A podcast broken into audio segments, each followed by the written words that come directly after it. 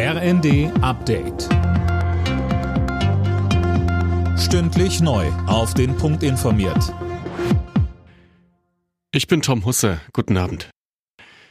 Die Bundesregierung reagiert gelassen auf die Ankündigung Russlands, kein Öl mehr in Länder zu liefern, die den beschlossenen Preisdeckel anwenden.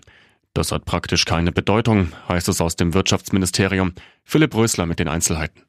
Deutschland bereitet sich demnach schon seit dem Frühsommer auf ein Ende der Öllieferungen aus Russland vor. Die Versorgungssicherheit sei gewährleistet und werde es auch bleiben.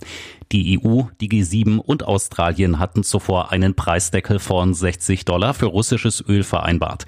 Moskau kündigte daraufhin an, ab Februar in Länder, die sich daran halten, kein Öl mehr zu liefern.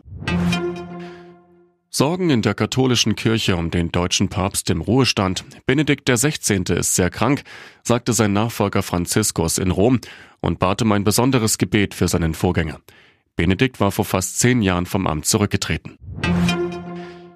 Finanzminister Lindner will Deutschland als Wirtschaftsstandort wieder attraktiver machen.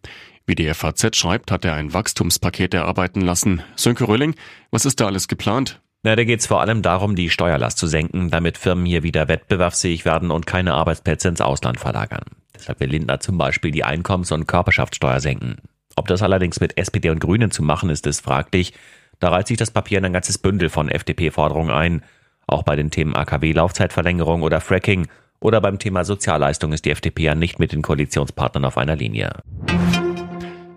Die Preise für Benzin und Diesel sind in den vergangenen Tagen wieder angestiegen.